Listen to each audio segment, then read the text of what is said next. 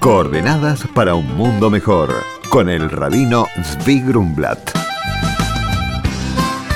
El programa de hoy es en recuerdo y para la elevación del alma. Boruch Nut Ben Abraham Moshe Alafa Shalom. Muy buenos días, Shalom.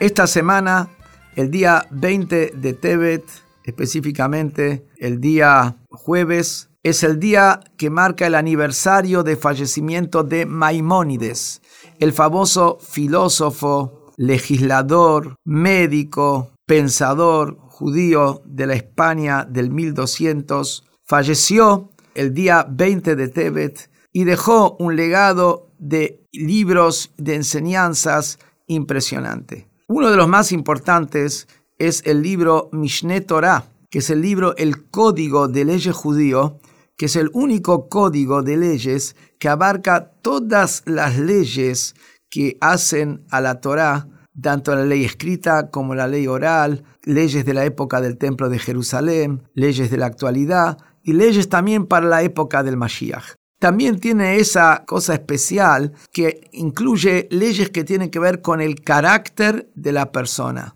En las leyes del carácter de la persona, quisiera yo acá compartir con ustedes, nos habla de que la persona, en lo que tiene que ver con su carácter, también tiene un mandato divino de refinar su carácter, porque la Torá nos dice que la persona tiene que tratar de apegarse a Dios y la persona tiene que asimilar a Dios. Igual como Dios es bueno, la persona tiene que ser buena. Igual como Dios es justo, la persona tiene que ser justa. La persona tiene que adquirir estas virtudes. Y ahí en eso de eso también nos habla que existe el carácter de la persona que se enoja por cualquier cosa y la persona que no se enoja por nada, incluso por ahí por cosas que debería enojarse. Y está la persona que es totalmente avaro, que no gasta siquiera para sí mismo nada, no tiene siquiera compasión de su esposa y de sus hijos. Y está la persona que es un derrochador total, no tiene cuenta, no tiene cálculo, no analiza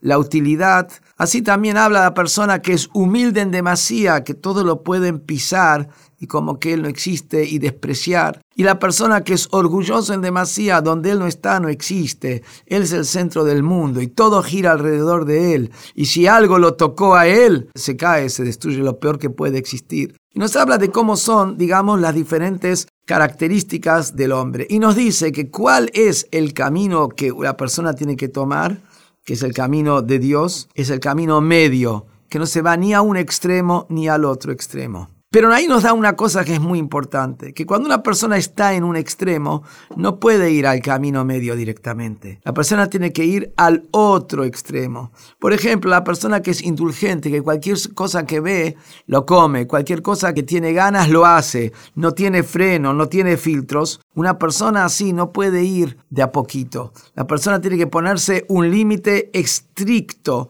muy estricto, y después de que esté en el límite estricto, ahí va a poder empezar a graduarse, a ir al punto medio. Y esto también yo pienso que tiene que ver un poquito con lo que pasa acá en nuestro país, que donde tenemos niveles de violencia que son inaceptables. Cuando hay niveles de violencia inaceptables no se puede ir gradualmente. Hay que ir al extremo de la tolerancia cero.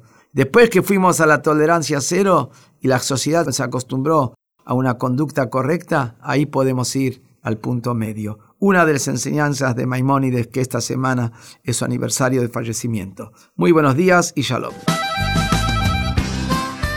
Hola, rabino. Mi nombre es Carla. Soy de Buenos Aires. Lamentablemente suelo sentir muchos celos al ver los éxitos de mis conocidos. ¿Tendrá algún consejo para combatir estos sentimientos? Hola, Carla, responde el rabino.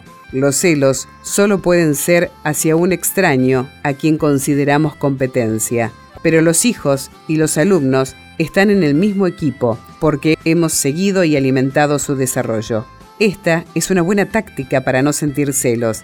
Si invertís en otros, creas una cercanía que con el tiempo puede desarrollarse hasta llegar a ser como una familia.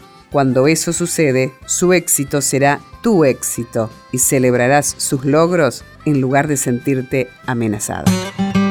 Por consultas al rabino pueden escribirnos a coordenadas.jabad.org.ar. Coordenadas para un mundo mejor con el rabino Zvi Grumblat. Shalom y Shavuot.